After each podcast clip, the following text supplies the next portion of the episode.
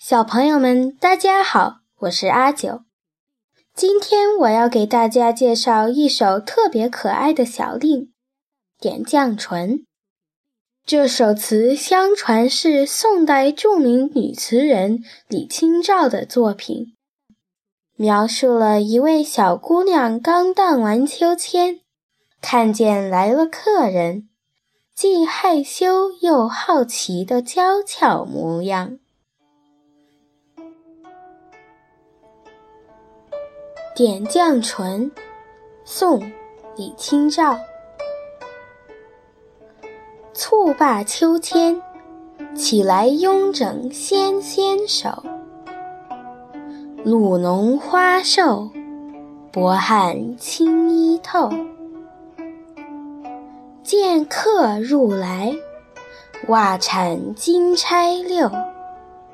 何休走，倚门回首。却把青梅嗅。下面是我对这首词的英文翻译。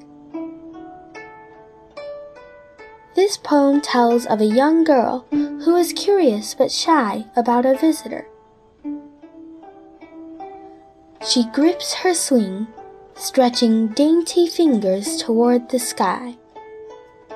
Dew blankets the slight flower through the robes of silk it pries. A visitor startles her.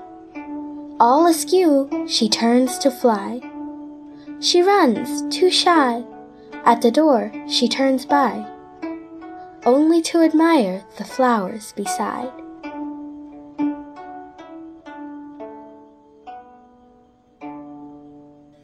Here's my second English interpretation. The young girl releases her swing, stretching her clothes she daintily set. Like the dew lies thick on the slender flower, her silk robes are soaking wet. A visitor is stopping by. Clothes and hair askew, she scurries away. Shyly she flees, but turns back at the door, for to sniff the flowers she may.